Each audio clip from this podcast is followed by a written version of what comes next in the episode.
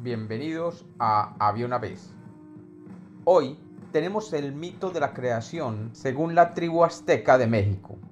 Bienvenidos de nuevo a Había una vez. Espero que lo disfruten.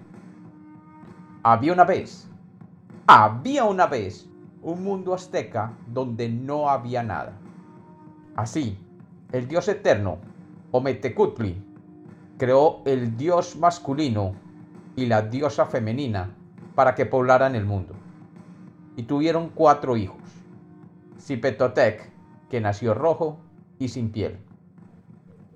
Tezcatlipoca, que nació negro, con garras y colmillos de jaguar. Quetzalcoatl, que nació blanco, con cabello rubio y ojos azules. Y luego sería conocido como la serpiente emplumada.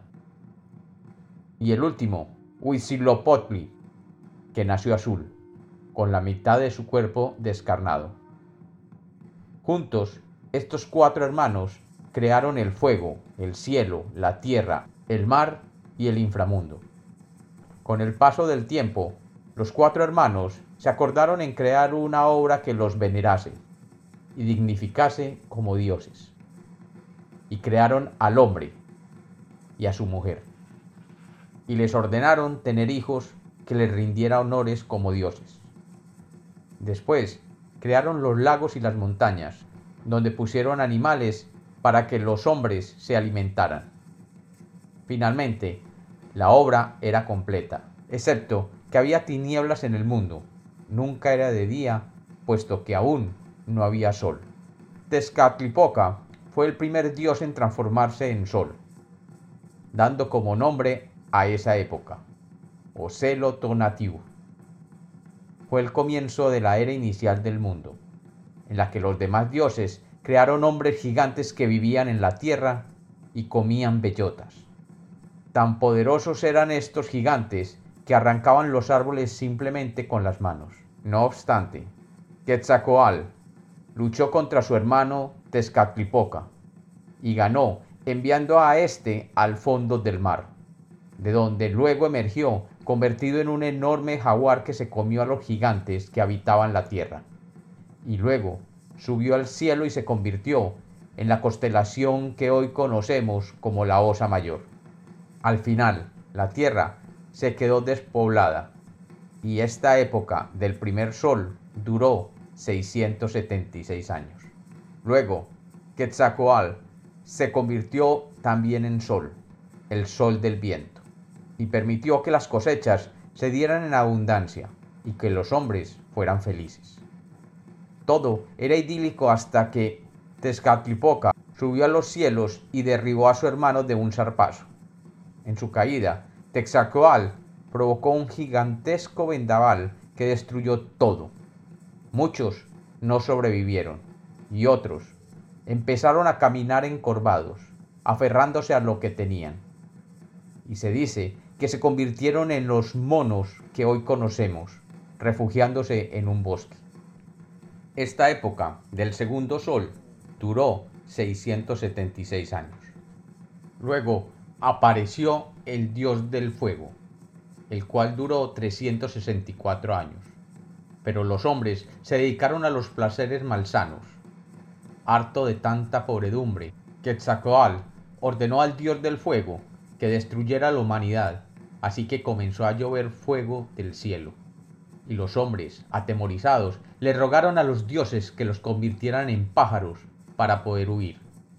La ardiente lluvia transformó al pueblo de esta civilización en pavos que volaron.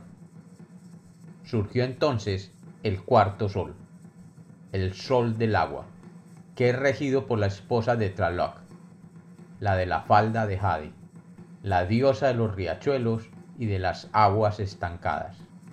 Los hombres poblaron nuevamente la tierra, pero varias lluvias derrumbaron el cielo sobre la tierra, y los hombres se murieron o fueron transformados en peces por los dioses. Llovió tanto que al final los cielos perdieron el equilibrio y se derrumbaron sobre la tierra. Los dioses decidieron reparar su error, y los cuatro hermanos dioses se avergonzaron de haber transformado a los hombres y crearon a cuatro nuevos hombres, Atemoc, Itzacoat, Itzamalisa y Tenoch, que emergieron en los cuatro puntos cardinales, cada uno convertido en un árbol diferente. Juntos, los dioses y los nuevos hombres convertidos en árboles levantaron los cielos y colocaron allí las estrellas. Al final, los cuatro hombres se convirtieron en cuatro aves preciosas, y todo fue ordenado. Pero este sol terminó después de 312 años. Pero no había hombres sobre la tierra, y por eso se creó la versión definitiva de la humanidad.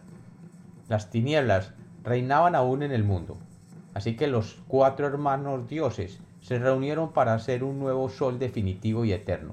Inicialmente se creó el sol y luego la luna, que actuaba como otro sol. Los dioses deciden que no puede haber dos soles, por lo que se lanza un conejo para apagarlo creando la luna.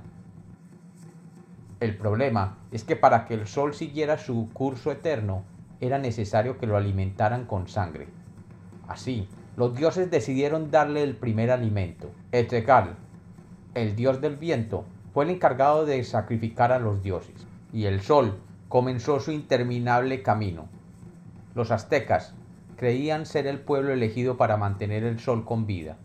Sin su ayuda, este quinto sol terminaría su ciclo después de 52 años y no volvería a salir.